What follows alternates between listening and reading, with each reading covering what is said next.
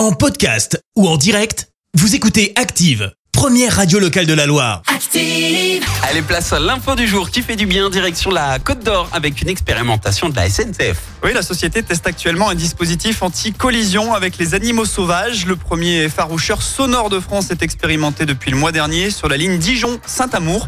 Avec ce matériel, on entend des chiens de chasse qui aboient. Ces aboiements sont alors diffusés par des haut-parleurs. Un leurre pour faire partir d'éventuels animaux qui seraient proches des voies ferrées. Le matériel est installé tous les 300 mètres sur une distance de 4 km et il se déclenche 30 secondes avant l'approche d'un train grâce à des capteurs. Des caméras thermiques qui permettent également de voir les animaux complètent cette installation. La région Bourgogne-Franche-Comté est particulièrement touchée par les collisions entre trains et animaux sauvages. En 2022, on recensait 150 accidents et 400 heures de retard pour les passagers. Merci, vous avez écouté Active Radio, la première radio locale de la Loire. Active.